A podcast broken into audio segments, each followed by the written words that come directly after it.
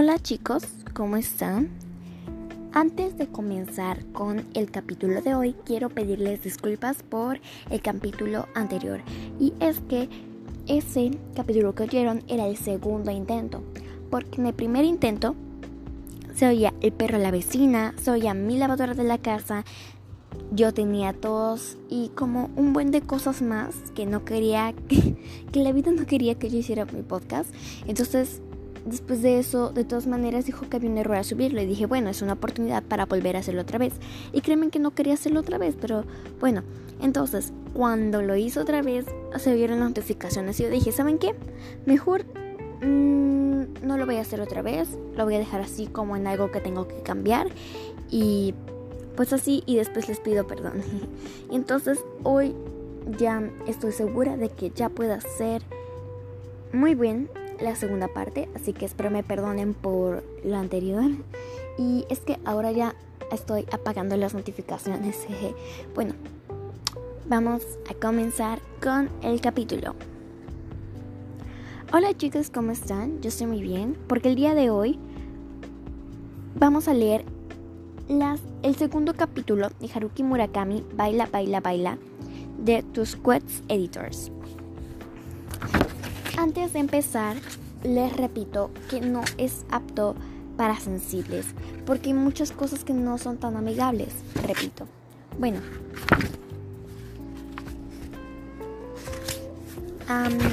estoy buscando la página. Jeje. Ahí voy. Mm, listo. A comenzar. Capítulo 2. Una semana después de recibir la postal de la luna, tuve que ir a Hakodate, en el sur de Hokkaido, por motivos de trabajo. Como de costumbre, el encargo no me atraía demasiado, pero las cosas no estaban como para ponerse exquisito. Además, los trabajos que me ofrecían eran muy parecidos. Por suerte o por desgracia, las diferencias dejan de ser relevantes cuando más va uno hacia los extremos. Igual que en las frecuencias acústicas, superando cierto punto, la diferencia de tono entre dos sonidos contiguos es casi impredecible, hasta que llega un momento en el que ni siquiera se aprecia la menor diferencia. El encargo para una revista dirigida al público femenino consistía en un artículo sobre restaurantes y locales gastronómicos de Hakodate. Un fotógrafo y yo teníamos que recorrer una serie de establecimientos, yo, redactaría el texto y el fotógrafo se encargaría de las imágenes. Cinco páginas en total. Las revistas femeninas necesitan artículos como ese y alguien tiene que escribirlos. Es como recoger la basura o quitar la nieve. Alguien tiene que hacerlo, le guste o no. Durante tres años y medio, desde julio de 1979, me había ganado la vida con chapuzas culturales de esa clase. Era un quitanieves cultural. Meses antes de convertirme en ese quitanieves cultural, en enero de 1979, había dejado la oficina que dirigía con un amigo y me había pasado medio año sin apenas hacer nada. Me sentía desganado. Y es que meses atrás, en realidad el otoño anterior, me había sucedido muchas cosas. Me había divorciado de mi mujer. Un amigo había muerto en extrañas circunstancias. Otra mujer se había marchado de mi vida misteriosamente y sin decir nada. Había conocido gente rara y me había visto envuelto en un asunto raro. Después de vivir todo eso, me invadió una profunda inquietud, algo que nunca había experimentado. Un sentimiento de ausencia muy denso impregnaba la atmósfera de mi apartamento. Pasé seis meses prácticamente encerrado en mi, en mi casa. Apenas salía de día salvo para hacer las mínimas compras necesarias para subsistir. De madrugada, cuando casi no hay gente, deambulaba por las calles. En cuanto aparecían los primeros viandantes, regresaba a mi apartamento y dormía. Durante esos seis meses me levantaba bien, me levantaba bien entrada la tarde. Me preparaba algo sencillo para comer y le daba pienso al gato. Después me sentaba en el suelo y pensaba una y otra vez en lo que me había ocurrido. Probaba a alterar el orden de lo, de lo acaecido, consideraba todas las posibilidades y reflexionaba sobre si me había actuado correctamente o no. Así hasta que amanecía y volvía a salir y a deambular por las calles desiertas. Durante medio, durante medio año, desde enero hasta junio de 1979, mantuve esa rutina. No leí ni un solo libro, no abrí ni un solo periódico, no escuché nada de música, tampoco veía la televisión ni oía la radio. No quedé ni hablé con nadie. Apenas probé el alcohol. No me apetecía beber. No tenía ni idea de lo que ocurría en el mundo. Ignoraba quién se había vuelto famoso o quién había fallecido. Eso no quiere decir que me hubiese cerrado en banda a cualquier información. Simplemente no me apetecía enterarme de nada. Yo sentía que el mundo se movía. Aún permaneciendo quieto dentro de mi apartamento, sentía el movimiento en la piel, pero no suscitaba en mí ningún interés. Todo pasaba a mi, todo pasaba a mi alrededor en un soplo como una brisa muda. Tan solo me sentaba en el suelo y le daba vueltas al pasado. Aunque parezca extraño, hacer lo mismo durante seis meses no me aburrió ni me causó hastío. Porque lo que había vivido era demasiado grande, presentaba demasiados frentes, era inmenso y real, tanto que podía tocarlo con las manos. Parecía un monumento erigido en medio de la oscuridad de la noche erigido solo para mí. Lo examiné palmo a palmo hasta el último rincón. Evidentemente lo que había vivido me había causado mucho daño, un daño considerable. Mucha sangre había corrido en silencio. Parte del dolor había desaparecido con el tiempo, pero por otra parte había llegado después. Sin embargo, no me había recluido en mi piso durante medio año debido a esas heridas sino simplemente porque necesitaba tiempo. Necesitaba seis meses para examinar y poner orden a todo lo ocurrido. No me encerré en mí mismo ni rechazaba el mundo exterior. Era solo una cuestión de tiempo. Necesitaba tiempo puramente físico para reponerme y volver a levantarme. Decidí no pensar en lo que significaba levantarme y tampoco en lo que haría a partir de ese entonces. Me parecía que eran cuestiones en las que ya tendría tiempo de meditar. Lo primero era recuperar el equilibrio. Ni siquiera hablaba con el gato. Aunque a veces sonaba el teléfono, nunca respondía. Si llamaban a la puerta, no, había, no abría ni contestaba. También llegó alguna carta el que había sido mi socio me manifestó su preocupación. No sé dónde estás ni qué haces. He decidido enviarte esta carta a esta dirección. Dime si puedo hacer algo por ti. Por aquí el trabajo va bien. También mencionaba algún conocido común. Tras leerlas varias veces y entender el contenido, entenderlo requería leerlas cuatro o cinco veces, las guardaba en el cajón del escritorio. Recibí además una carta de mi exmujer. En la, en la misiva trataba unos cuantos asuntos de orden práctico, tan práctico como el tono en que estaba escrita. Pero así al final me anunciaba que había vuelto a casarse. A mi nueva pareja no la conoces, comentaba. Por la frialdad con la que lo anunciaba parecía querer decir que en el futuro tampoco la conocería. Deduje que también había roto con el hombre con el que salía en la época que nos divorciamos. No me extrañó. Yo lo conocía muy bien y no valía demasiado. Era un guitarrista de jazz sin demasiado talento y como persona no me resultaba particularmente interesante. No me explicaba cómo había podido sentirse atraída por un tipo así. Pero en fin, ese, ese problema solo les atañía a ellos dos. No estoy preocupada en absoluto por ti, me decía en la carta. Sé que te defiendes bien en todo lo que haces. Lo que me preocupa es la gente con la que vas a relacionarte en el futuro. No sé por qué, pero últimamente eso me inquieta. Esa carta también la leí varias veces y luego la guardé en el cajón. Y fueron pasando los días. No tenía problemas económicos. Tenía ahorrado lo suficiente para vivir así durante medio año más adelante ya pensaría en el provenir. por venir, perdón. Terminado el invierno, llegó la primavera, que inundó mi apartamento de una luz cálida y apacible. A fuerza de observar cada día los trazos que dibujaba la luz al entrar por la ventana, comprendí que la posición del sol va cambiando poco a poco. La primera vez volvió a llenarme, la primera vez volvió a llenarme el corazón de viejos recuerdos. Gente que se había ido, gente que había fallecido. Me acordé de las gemelas. Había vivido una temporada con ellas en 1973. Si no me equivoco, por entonces yo vivía al lado de un campo de golf. Cuando anochecía, saltábamos la reja metálica, nos colábamos en el campo y dábamos una vuelta en busca de pelotas perdidas. Los atardeceres de primavera me traían esa clase de escenas a la memoria. ¿A dónde se habría ido todo el mundo? Entrada y salida. También recordé el pequeño bar el que iba con mi difunto amigo. Solíamos pasar allí las horas muertas. Pero, si lo pienso bien, creo que fue el tiempo más sustancial de mi vida. Es extraño. Me acordé de la vieja música que ponían. Éramos universitarios. Fumábamos y tomábamos cervezas. Necesitábamos un sitio así.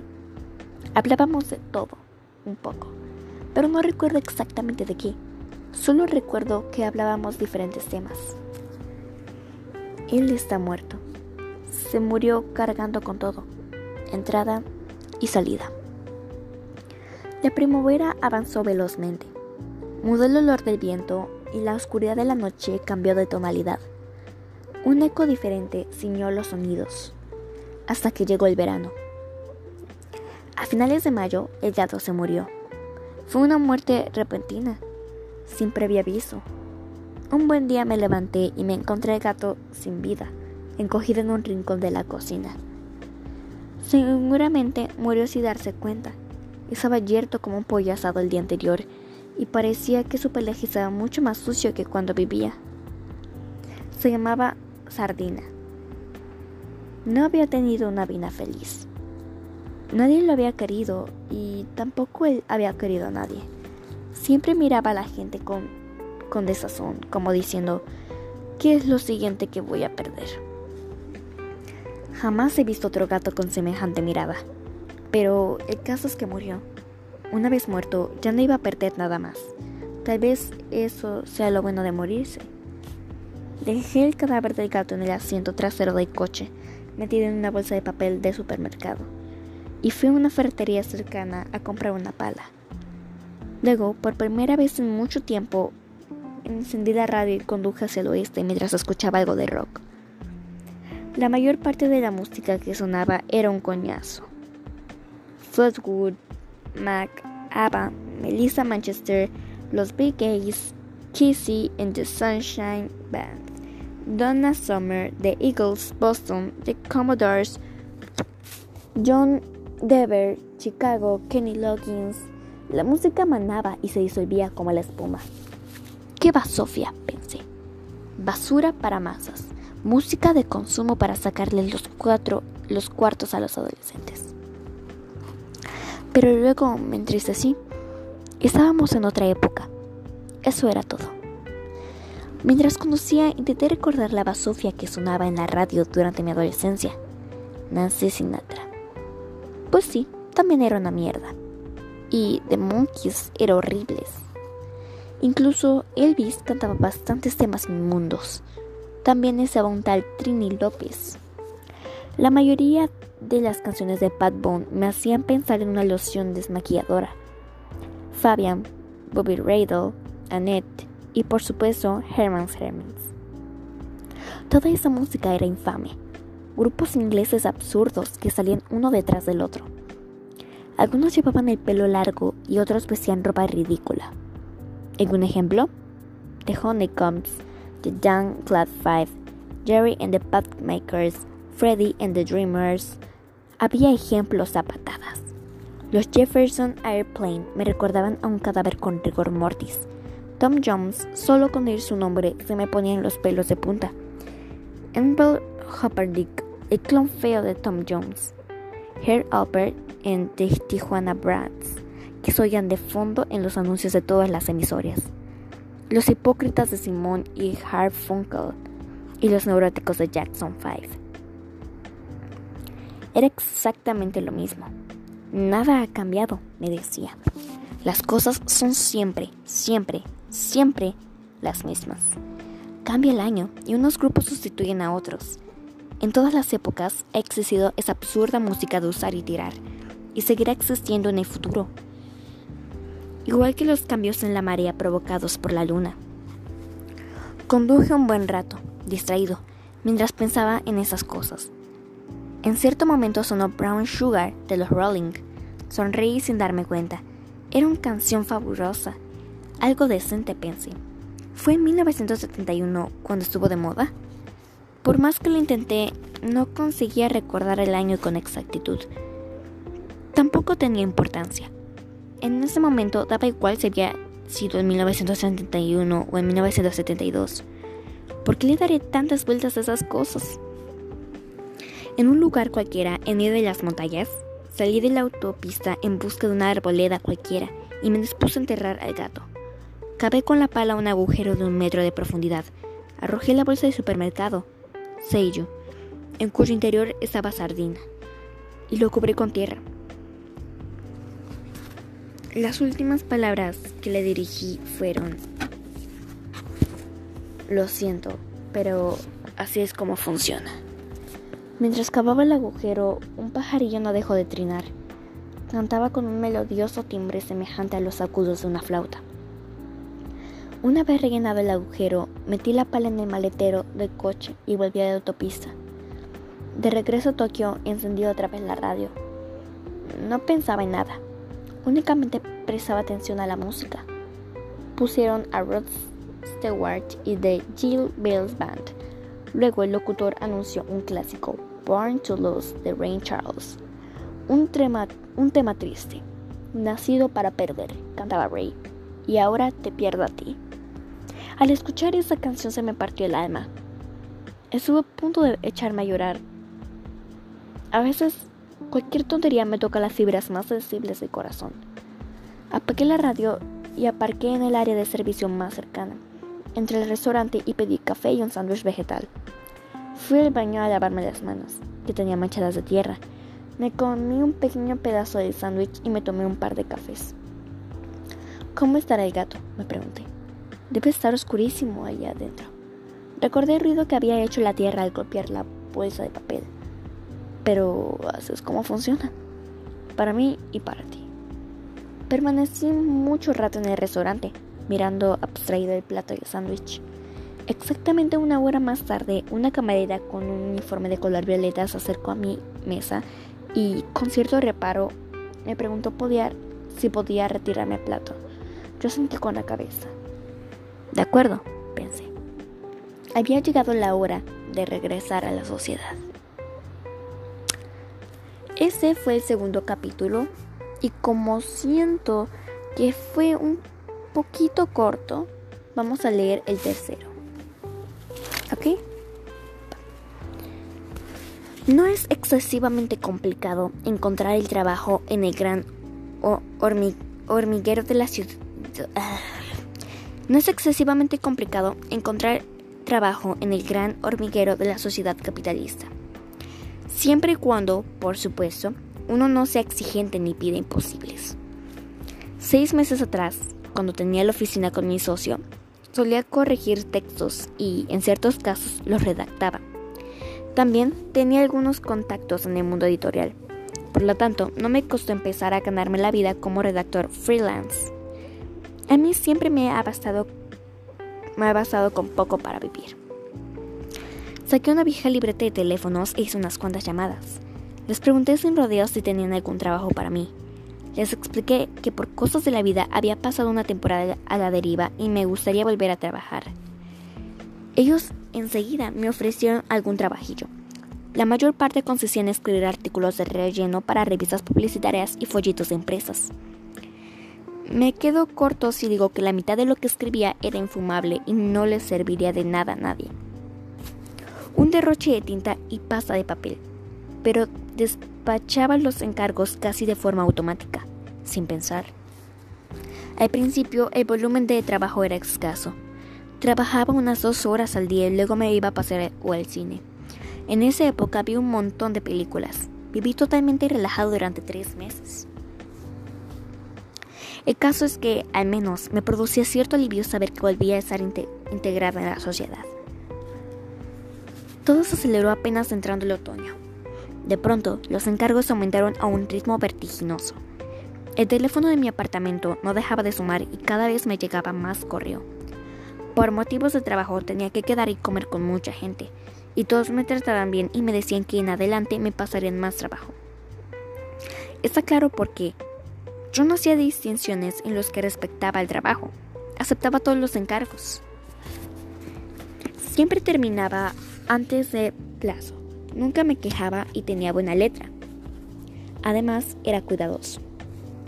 Me esmeraba en aquello en que los demás hacían chapuzas y, aunque me pagasen poco, nunca ponía mala cara. Si me llamaban a las dos y media de la madrugada y me pedían 12 páginas de 400 caracteres para las 6 de la mañana, sobre las ventajas de los relojes analógicos, el encanto de las cuarentonas o la belleza de la ciudad del Helsinki, en la que por supuesto no había estado, a las cinco y media las tenía listo. Si me pedían que volviera a escribirlo, o a las seis estaba escrito, es normal que tuviese buena fama.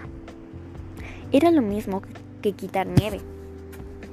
Cuando nevaba, yo apartaba eficientemente la nieve acumulada al borde del camino. No albergaba ni una pizca de ambición o de esperanza. Simplemente me ocupaba de forma sistemática de todo lo que venía. Mentiría si dijese que nunca pensé que estaba desperdiciando mi vida pero siempre llegaba a la conclusión de que, como gastaba tanto papel y tinta, no podría decir que desperdiciaba mi vida. Vivimos en una, en una sociedad altamente capitalista donde el derroche es la mayor de las virtudes. Los políticos lo llaman refinamiento de la demanda doméstica. Yo lo llamo derroche absurdo. Son diferentes modos de verlo. Sea como sea, así es la sociedad en la que vivimos. Si no nos gusta, no queda otro remedio que irnos a Bangladesh o a Sudán. A mí Bangladesh y Sudán no me interesan demasiado, así que me callaba y seguía trabajando. Al poco tiempo empezaron a llegarme encargos no solo relacionados con la publicidad, sino también de revistas. Por alguna razón, muchos, para revistas femeninas empezaron a encargarme entrevistas y pequeños reportajes. Con todo, no era mucho más interesante que los encargos publicitarios. Dada la naturaleza de las publicaciones, la mayoría de los entrevistadores eran artistas. No importaba qué les preguntaba ni a quién, las respuestas siempre eran trigadas. Podía imaginarme lo que me iban a contestar antes siquiera de haberles hecho la pregunta. En el peor de los casos, el, manager me había...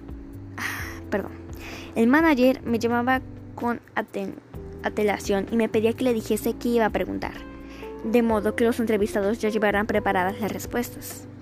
En una ocasión, cuando improvisé una pregunta al cantante de 17 años, el manager que estaba al lado me despectó. Eso no es lo que acordamos, así que no va a responder. Vaya, vaya. La verdad es que era preocupante. Si no fuera por su manager, esa chica quizás no habría no sabría qué responder ni qué mes viene después de octubre. Aquello ni se le podía llamar entrevistas, pero yo me esmeraba. Antes de cada entrevista me informaba exhaustivamente y discurría preguntas para y discurría preguntas que los demás no solían formular. Trabajaba la estructura del texto, del texto hasta el menor detalle. Nadie iba a mostrarme su aprecio o iba a elogiarme. Me volcaba porque disfrutaba haciéndolo. Autodisciplina. Forzar los dedos y la cabeza, que durante algún tiempo habían estado ociosos, mediante tareas prácticas y, a ser posible fútiles. Reinserción social. Empecé a llevar un ritmo de de vida ajetreado, algo nuevo para mí. No solo tenía un flujo de trabajo regular, sino que además recibía un montón de ofertas puntuales. Cuando no me encontraban, cuando no me encontraban a nadie que pudiese encargarse de cierto trabajo, me lo pasaban a mí. Cuando había algún trabajo complicado de los que dan quebraderos de la cabeza, me lo pasaban a mí. En la sociedad yo ocupaba una posición semejante a la de un desaguase en las afueras de la ciudad. Si algo funcionaba mal, me lo pasaban a mí, por lo general a altas horas de la noche, cuando todo el mundo duerme plácidamente. Plácidamente. Gracias a ello, las cifras de mi libreta de ahorros empezaron a inflarse como nunca, pero estaba tan ocupado que no tenía tiempo para gastar el dinero. Me deshice del coche que tantos problemas me había dado y un conocido me vendió a un Sabarú León a buen precio. No era el último modelo, pero tampoco pensaba utilizarlo para recorrer largas distancias y además disponía de equipo estéreo y aire acondicionado. Era la primera vez en mi vida que montaba un coche con esas prestaciones. Me mudé a un apartamento en el barrio de Shibuya, más céntrico. La ventana daba a la autopista, lo cual era un poco molesto, pero por lo demás era muy buen piso. Me acosté con varias chicas que conocí a raíz de mi trabajo. Reinserción social. Yo sabía con qué clase de chicas debía acostarme, con cuáles tendría alguna oportunidad y con cuáles no. También con cuáles no me convenía en absoluto. Son cosas que uno aprende con el paso de los años. Sabía además cuándo había llegado el momento de dejarlo. Era algo que me resultaba natural, sencillo. Por una parte, no hería a nadie, y por la otra, yo tampoco salía herido. Simplemente no se producía una esa sacudida en el corazón, esa sensación de que te lo estrujaban.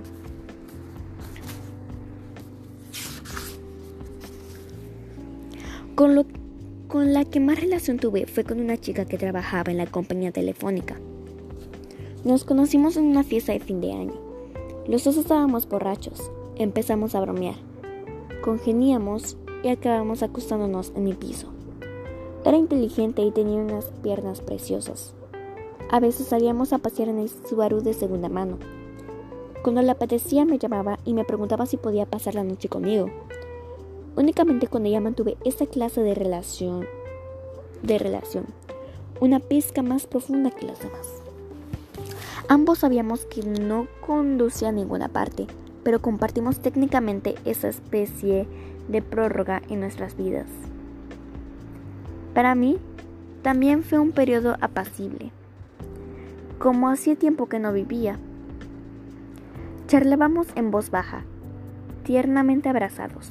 Yo cocinaba para ella y por nuestros cumpleaños intercambiábamos regalos. Solíamos tomar cócteles en clubes de jazz.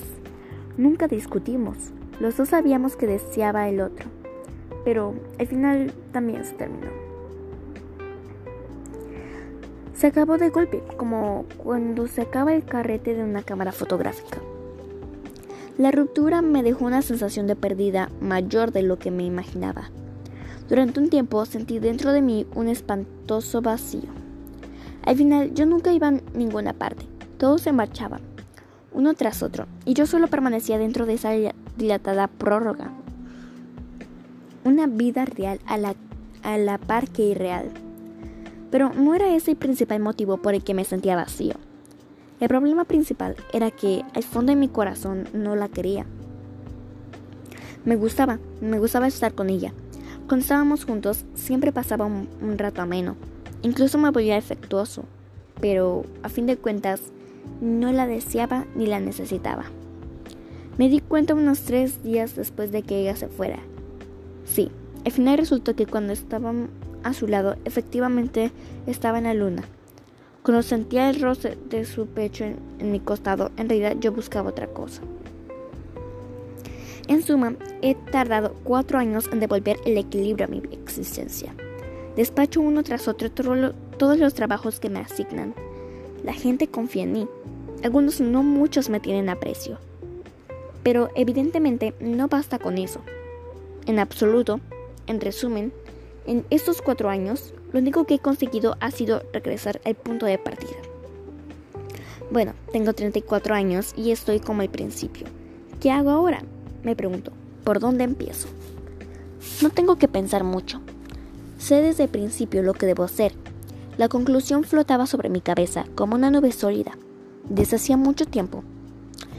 El único problema era que, debido a que la falta de coraje para llevarlo a cabo, lo había postergado día tras día. Debo ir al Hotel Delfín. Allí empezó todo. Y debo encontrarla a ella, a la prostituta de lujo que me condujo al hotel. Porque es Chiqui quien me lo pide. Mm, al lector. Ella necesita un nombre, aunque sea un nombre falso, se llama Kiki. Yo lo supe más tarde y más adelante, lo relataré con detalle, pero he decidido decir su nombre en este momento. Se llama Kiki. Al menos así la llaman en cierto mundillo extraño. Y Kiki tiene en su poder la llave que todo lo abre. Debo conseguir que vuelva una vez más a la habitación, esa habitación en la cual, cuando algo sale de allí, nunca más vuelve a entrar. No sé, no sé si será posible, pero no me queda más remedio que intentarlo. Solo allí, solo así podré empezar un nuevo ciclo. Así pues, he preparado las maletas y despachado a toda prisa el trabajo cuyo plazo estaba a punto de terminar. Luego, he cancelado todos los encargos previstos para el mes siguiente que tenía anotados en la agenda. Llamé a todo el mundo y les dije que por motivos familiares debía ausentarme de Tokio ah, durante un mes. Algunos editores se quejaron, pero era la primera vez que yo hacía algo así. Y como lo había avisado con suficiente antelación, sabía que podían arreglárselas. De modo que al final nadie se enfadó. Les prometí que en un mes regresaría y reanudaría el trabajo. Luego tomé el avión rumbo a. Estábamos a principios de marzo de 1983. Naturalmente, la deserción del campo de batalla duró más que un mes. Ay, perdón.